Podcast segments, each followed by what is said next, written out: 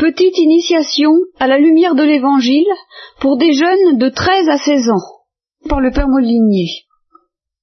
Alors, 46e instruction, c'est la fête de la résurrection, et par conséquent c'est l'occasion de lire ce qu'on appelle les évangiles de la résurrection.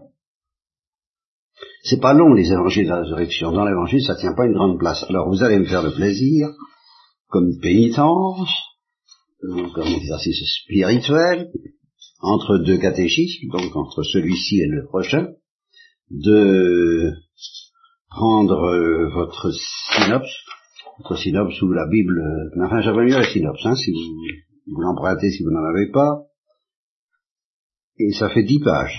Et comme c'est assez large, assez aéré comme page, c'est pas terrible, hein. C'est de la page 254 à 354, c'est pas compris. Non, 254 à 264. Donc c'est pas long, hein. Et ça raconte toutes les, tous les textes de la résurrection. Il faut les lire tous, à la suite. Je, je vous résume un peu la, la matérialité des faits. Bon, d'abord il y a le mystère même de la résurrection le Christ est dans le tombeau et il ressuscite.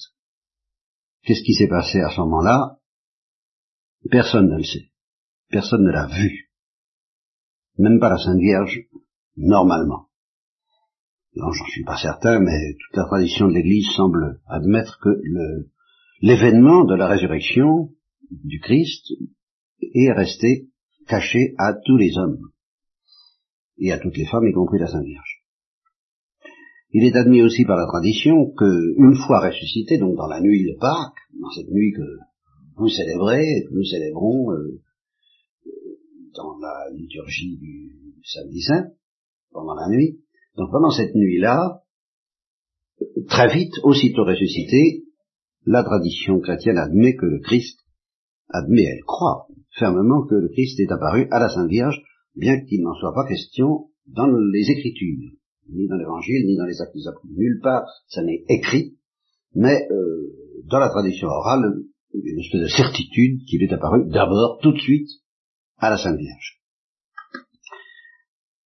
Sans aucun détail, justement, la tradition orale n'a retenu aucun détail de ce qu'a pu être cette entrevue entre le Christ et Marie, et on, on sent que c'est mieux comme ça. C'est de ces choses que nous connaîtrons au ciel, que nous n'avons pas à connaître sur la terre parce qu'elles sont trop élevées au-dessus de notre grossièreté, disons.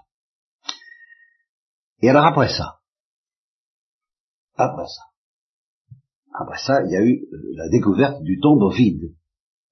avant, toute apparition, les, les, il, s'est trouvé que il fallait embaumer le Christ selon la coutume des Juifs et qu'on n'avait pas pu le faire complètement. Pourquoi?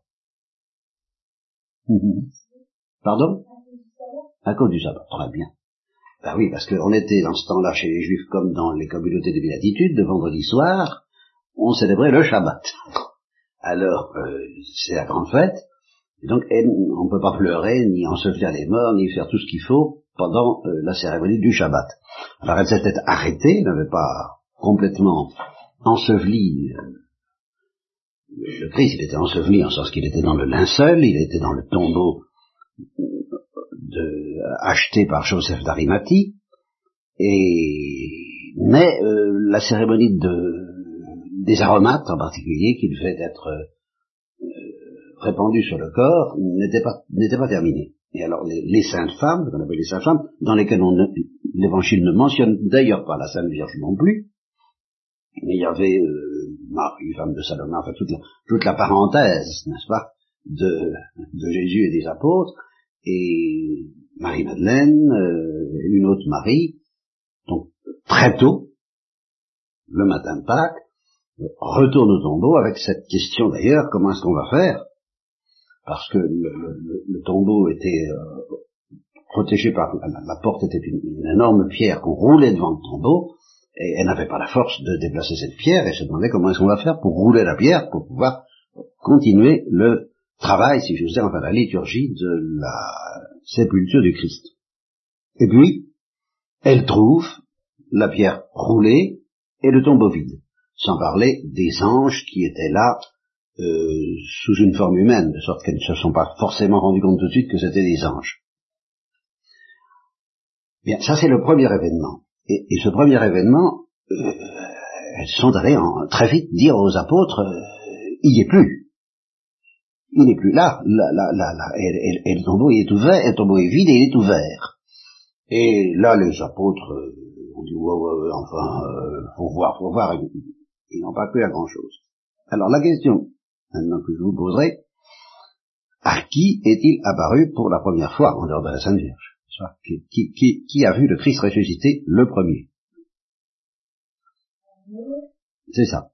Alors, donc la première apparition, c'est que parmi les saintes femmes, il y avait Marie-Madeleine, et euh, elle est dans tous ses états parce que, pour une raison sur laquelle je vais m'attarder, que je ne signale pas encore, elle est dans tous ses états, et où est-il, où est-il? On l'a enlevé? On l'a enlevé, et où, est-ce qu'on l'a mis? Et elle regarde autour d'elle, et elle voit un, homme qui est là, et elle se dit, bon, c'est le, gardien, c'est le jardinier, c'est le jardinier du matin de Pâques, comme je dis, n'est-ce pas? Et où l'as-tu mis? Qu'est-ce que dit Oh, tu l'as mis, j'en ai besoin, elle le supplie.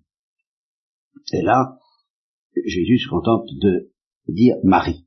Quand je dis que la parole de Dieu nous, appelle par notre nom, notre nom éternel, et c'est pour ça qu'on répond, parce qu'on tressaille, parce qu'on se sent appelé par son nom, la parole de Dieu n'est pas anonyme. C'est pas un livre avec des informations. La parole de Dieu, c'est un, c'est quelque chose qui commence comme au téléphone, justement, par euh, euh allô, et, est-toi, est-toi, euh, Marie, en l'occurrence? Et ce simple mot Marie, avec l'accent prononcé par Jésus, bien au-delà de l'identité, de la fiche d'identité civile que ça implique, elle s'est sentie appelée par son nom et son nom éternel, comme elle l'avait déjà senti dans l'évangile. Alors, bon, elle se, alors là, elle comprend tout de suite. Elle, se précipite à ses pieds, et là, lui, il lui dit une parole très mystérieuse sur laquelle nous reviendrons peut-être si nous avons le temps. Première apparition. Deuxième apparition.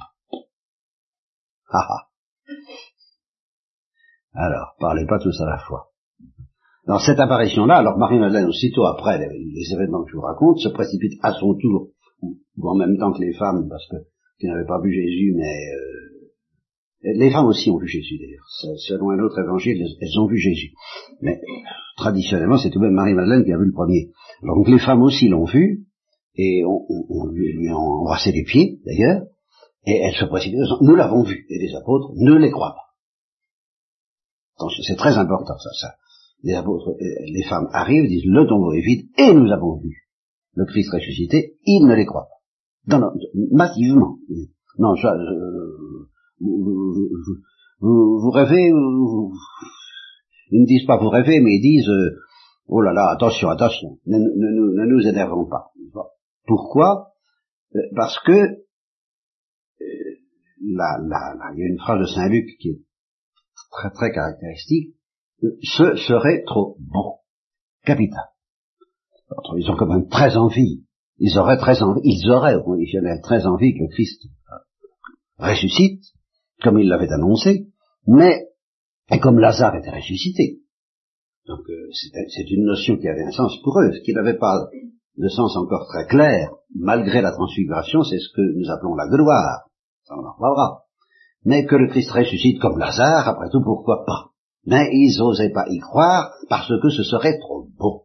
Alors ils ont peur de se laisser emporter par la crédulité du cinéma.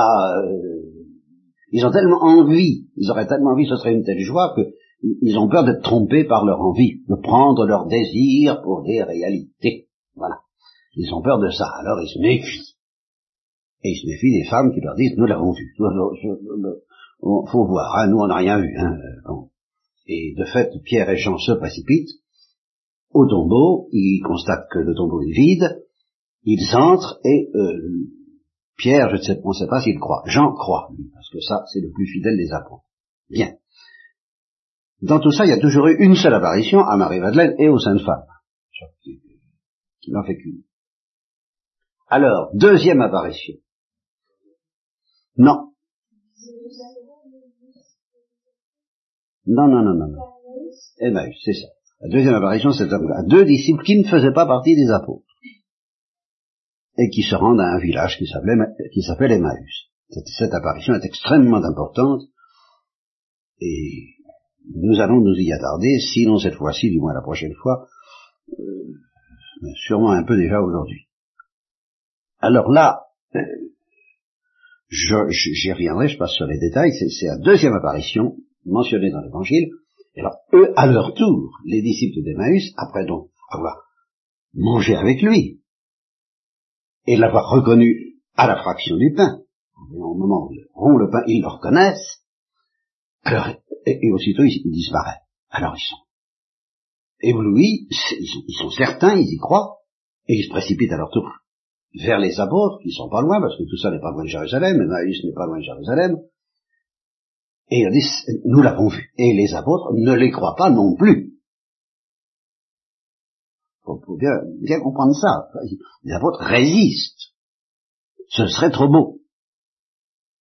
Alors, troisième apparition, alors là, les apôtres sans Thomas.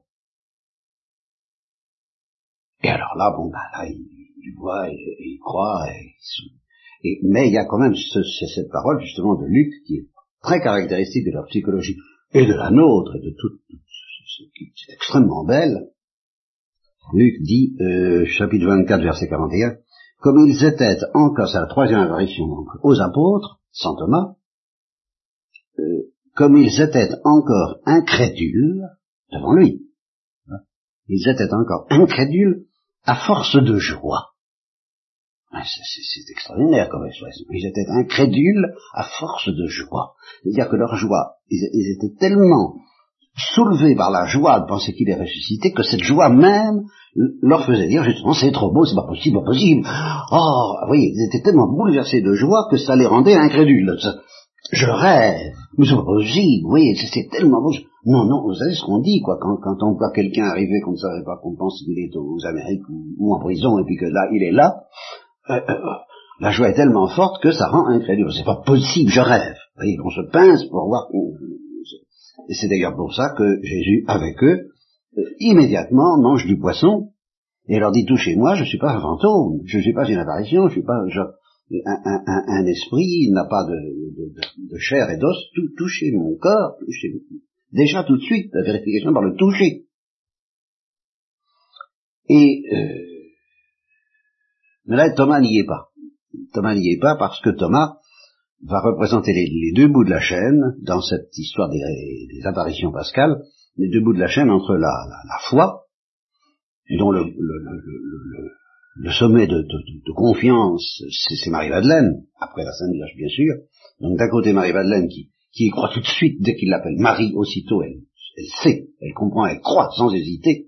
Puis à l'autre bout de la chaîne, Thomas, qui, qui, qui croit, et quand les apôtres lui disent, nous l'avons vu, nous l'avons touché, nous avons mangé avec lui, il a dit, non, je n'y croirai pas tant que je n'aurai pas vérifié moi-même qu'il a bien ses blessures, je mettrai, je veux mettre ma main euh, dans ses blessures et dans ses plaies pour vérifier que c'est bien lui. J'y crois pas. Et alors la fois suivante, c'est la quatrième apparition mentionnée dans l'écriture, et alors les apôtres sont là, et Thomas est avec eux, et là Jésus lui dit, bon, tu veux vérifier, vérifier. Euh, touche mes plaies et cesse d'être incrédule. Et essaie de croire.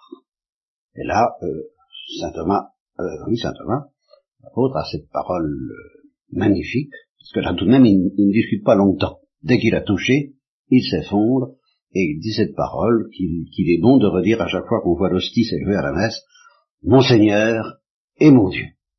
Ah, il se met aussitôt à genoux. Et le Christ trouve que c'est très beau, il, est heureux de voir cette réaction immédiate de saint Thomas, il lui dit c'est bien, euh, tu crois parce que tu as vu. Heureux ceux qui croient sans avoir vu, qui n'ont pas vu et qui ont cru. Ceux-là sont encore plus heureux que toi, qui as le bonheur d'avoir vu d'avoir touché, d'avoir vérifié, et puis de croire. Car il peut y en avoir, je vous le raconterai peut-être aujourd'hui, qui voient et qui ne croient pas. Alors ça c'est pire. Bien, cinquième apparition. La cinquième apparition est très belle et très importante, et longuement racontée. Comporte plusieurs épisodes euh, fascinants. Euh, il faudra que vous la lisiez et la relisiez avec attention, c'est la deuxième pêche miraculeuse. C'est là que, justement, alors de même que Marie-Madeleine a reconnu le Christ tout simplement au simple son de sa voix et parce qu'elle a été appelée par son nom Marie, là, Saint Jean reconnaît le Christ à la pêche miraculeuse elle-même. Il n'avait rien pris, et quand il voit un homme leur dire avez-vous du poisson Ils ont dit non, on n'a rien pris. Allez un peu plus loin, euh, vous en trouverez. Bon, déjà, ça paraît insolite. Puis alors quand il voit qu'il y a 153 poissons, ce qui représente à peu près le, je, je, pense qu'aux yeux des apôtres, c'était, ils croyaient que toutes les nations étaient au nombre de 153, je crois.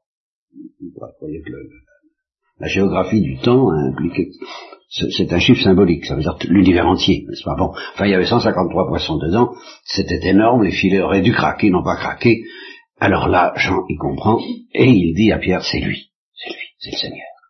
Et aussitôt, Pierre se jette à l'eau.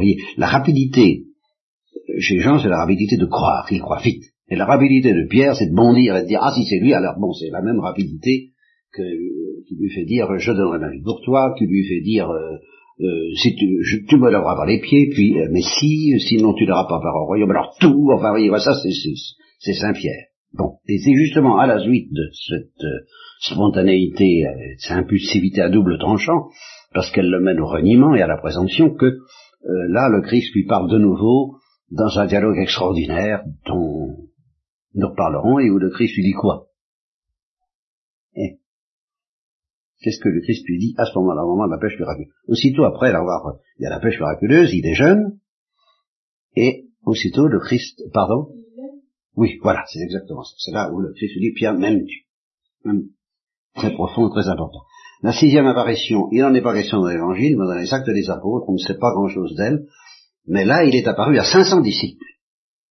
Donc il n'y a pas que les apôtres, mais tout de même. 500 disciples, probablement en Galilée. La septième apparition, c'est en Galilée, aux apôtres. Alors est-ce que ça se confond avec celle aux 500 ou est-ce que c'est une autre? Il est probable qu'il y en a eu plusieurs, que l'évangile ne les raconte pas toutes. Et dans cette septième apparition en Galilée, là, il leur dit, euh, voici je vous envoie, enseignez toutes les nations et baptisez-les au nom du Père et du Fils et du Saint-Esprit, et il, ouvre leur cœur à l'intelligence des Écritures comme il l'a fait pour les disciples d'Emmaüs. Il leur annonce la Pentecôte, vous recevrez une force venue d'en haut, allez à Jérusalem. Et alors la huitième apparition, c'est près de Jérusalem, c'est du côté de Béthanie, ou du, ou du mont des Oliviers, enfin par là. Et c'est là au cours de cette dernière apparition qu'il s'élève au ciel, c'est la fête de l'ascension. Alors tout ça fait un bloc, il faut que vous le reteniez, 40 jours, 40 jours pendant lesquels Dieu, euh, Jésus prépare son départ. Et la fête de l'ascension, qui est une fête très importante, qu'il ne faut pas sous-estimer comme on a tendance à le faire aujourd'hui, je vous dis pas pourquoi, ça n'a pas d'importance, c'est la fête du départ du Christ et en même temps c'est la fête qui prépare son retour. Son retour, il, vous il faut que je m'en aille. Il faut que je m'en aille pour revenir d'une manière beaucoup plus profonde et ce sera la Pentecôte. En attendant de revenir d'une manière définitive que nous attendons encore et qui s'appellera, comment est-ce que ça s'appelle? Deuxième retour du Christ La parousie c'est pas la fin du monde, c'est une expression équivoque. On ne sait pas très bien ce que ça veut dire, mais la parousie, ça c'est très clair, c'est le retour du Christ pour juger les vivants et les morts. comme il est dit dans le credo, il reviendra à la fin des temps pour ressusciter. Tous les morts ressusciteront et il jugera les vivants et les morts, et c'est ce qu'on appelle la parousie. Bien. Alors, alors je vais tout de même vous donner une clé sur laquelle on revient. Je vais peut-être pas m'y étendre parce que tout de même. Euh, quelle est la clé euh, de ce mystère extraordinaire, de ce temps extraordinaire des apparitions pascales? Quelle est la clé qui fait la différence entre la crédulité et l'incrédulité? La crédulité des uns, la rapidité à croire, et qui n'est pas une crédulité superficielle, c'est une crédulité profonde et, bénie, sacrée et divine, celle de Marie-Madeleine en particulier, et puis l'incrédulité des autres, euh, Thomas, présenté par Thomas, et puis il y a aussi une incrédulité qui n'est pas présente dans les apparitions pascales, heureusement, c'est l'incrédulité, justement, euh, parce que tu as vu, tu as cru, heureux ceux qui n'ont pas vu et qui ont cru, mais malheur, malheur, malheur à ceux qui voient et qui ne croient pas. Soit malheur à celui qui, à la place de Thomas, et après avoir vérifié, continuerait à refuser de croire. Cette incrédulité-là, c'est celle, alors, qui caractérise les tièdes, je le dis tout de suite, soit au, au sens de l'Apocalypse. Parce que euh, les tièdes, ce sont ceux qui ont goûté un peu la coupe du royaume des cieux, la coupe de la joie de Dieu dont je vais vous reparler, parce que c'est elle qui est la clé de cette histoire, c'est elle qui est la clé du mystère des apparitions pascales, ils en ont goûté et ça a fait comme un vaccin. Qu'est-ce qui se passe dans un vaccin? Euh, Vous goûtez une maladie, vous la goûtez un tout petit peu. C'est pour ça qu'il y a une réaction immunitaire, comme on dit. Vous goûtez la grippe, ça vous donne, la première fois qu'on est vacciné contre la grippe, on risque d'avoir une réaction, on a un peu la fièvre, euh, huit jours après, quoi. C'est, on goûte un peu ce que c'est que la grippe.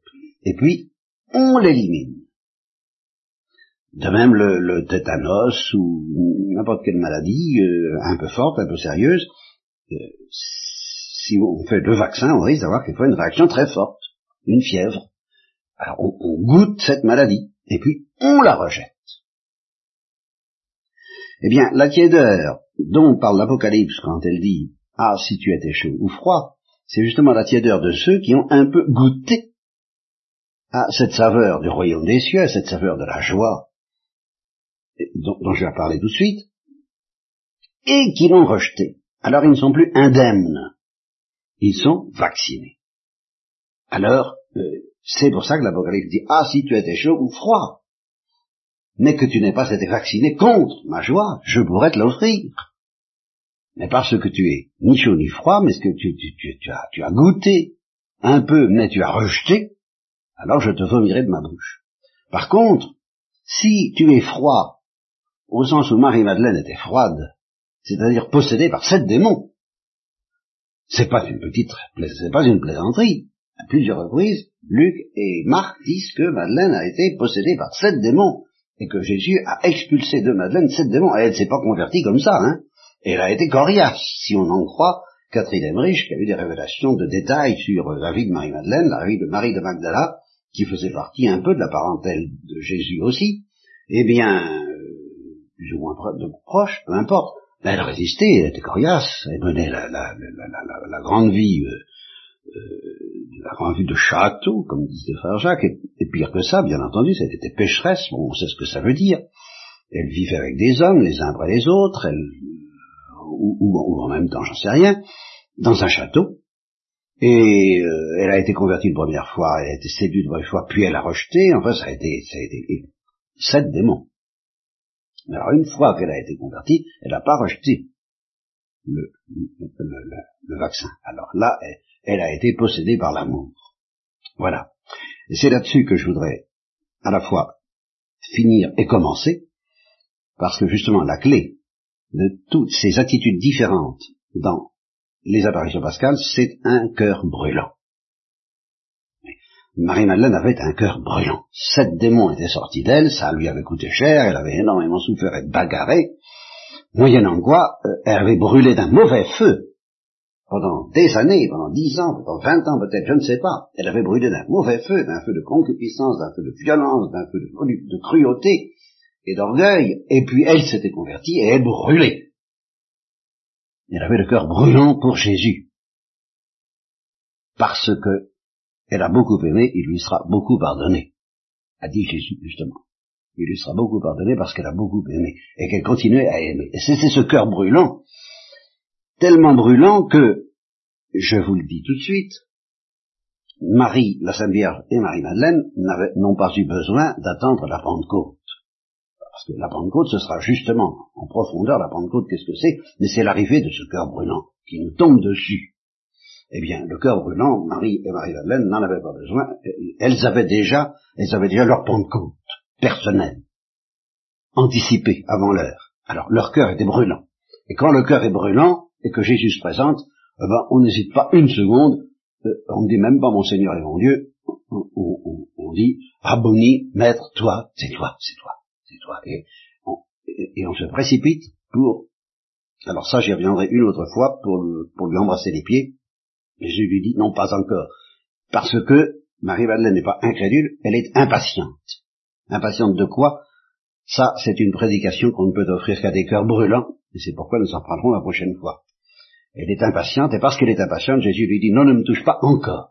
Nous verrons ce que ça veut dire. Tandis que saint Thomas, lui, qui, n'y croit pas, lui dit, touche. Toi, toi, touche, parce que tu n'y crois pas. Mais toi, tu me crois tellement, tu me comprends tellement que c'est pas la peine, c'est pas la peine. Patience, patience. Patience. Attends que je, attends que je revienne, je suis pas encore parti. C'est pas encore l'heure de la parousie, c'est pas encore l'heure. Attends un peu. Bon, entre, euh, alors Thomas, lui, le cœur brûle pas. Il refuse pas de brûler, parce que dès qu'il a touché, alors là il s'effondre, et, son cœur commence à brûler. Mais, euh, mais ça brûle pas, quoi. Ça, il est menacé de brûler, mais il résiste.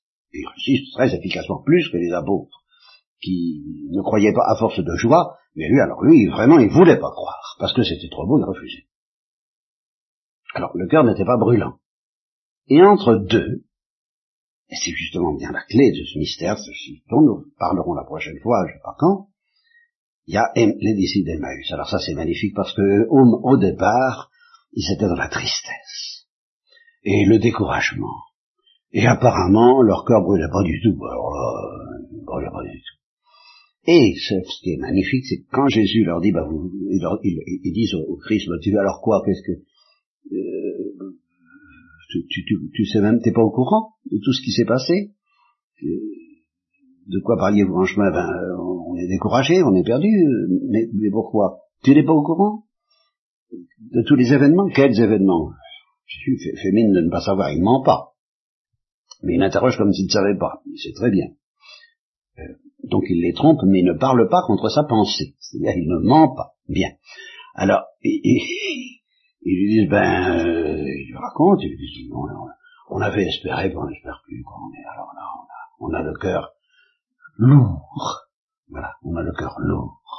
Pas brûlant, pas desséché, pas endurci, mais lourd.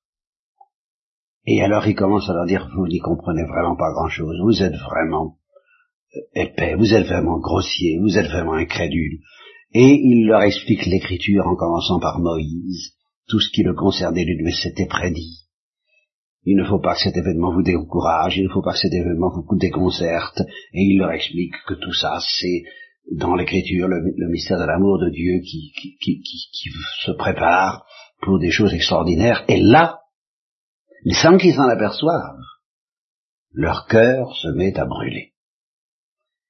Et parce que leur cœur se met à brûler, ils commencent à le croire, ils sortent de leur découragement, ils sentent une force qui s'appelle la foi, qui envahit leur cœur, jusqu'au moment où, justement, il fait mine de s'en aller, et là ils sentent bien que c'est cet homme-là qui leur a rendu l'espérance, la foi et le cœur, et un cœur brûlant, mais ils ne savent pas encore, ils disent reste avec nous, reste avec nous, et, au moment où ils mangent, ils savent pas qui c'est, hein, au moment où ils font le pain, mais c'est lui.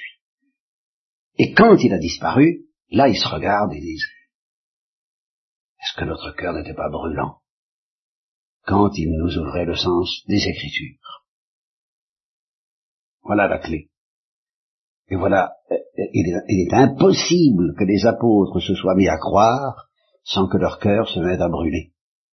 C'est parce qu'ils ne voulaient pas que leur cœur brûle, ils ne se laissaient pas envahir par le, le, feu de la joie et de l'amour de Dieu qu'ils refusaient de croire. Il y a un exemple ahurissant de ce genre qui s'est produit dans les temps modernes et qui, que, je, terminerai là-dessus, mais il faudrait y revenir la prochaine fois parce que il y a, beaucoup à dire sur Emmaüs, sur, euh, sur Marie-Madeleine et sur Pierre à ce sujet du cœur brûlant. C'est ce journaliste que Europe 1, je crois, euh, avait envoyé à San Giovanni Rotondo le jour de la mort du, deux jours après la mort du Padre Pio, parce que la, la, foule voyait la figure du Padre Pio à la fenêtre de sa cellule. Et finalement, c'était le, le Padre Pio en, gloire, si on veut, c'était une image, parce que le Padre Pio n'est pas ressuscité, lui.